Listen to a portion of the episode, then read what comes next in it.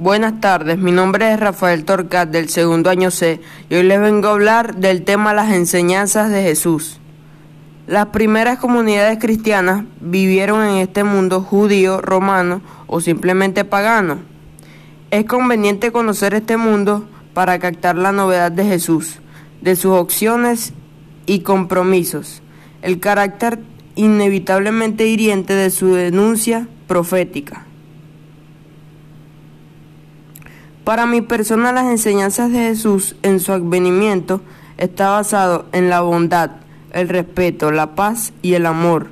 También nos enseña valores éticos, morales y religiosos entre los seres humanos, para así de esta manera formarnos para la vida y con nuestra familia.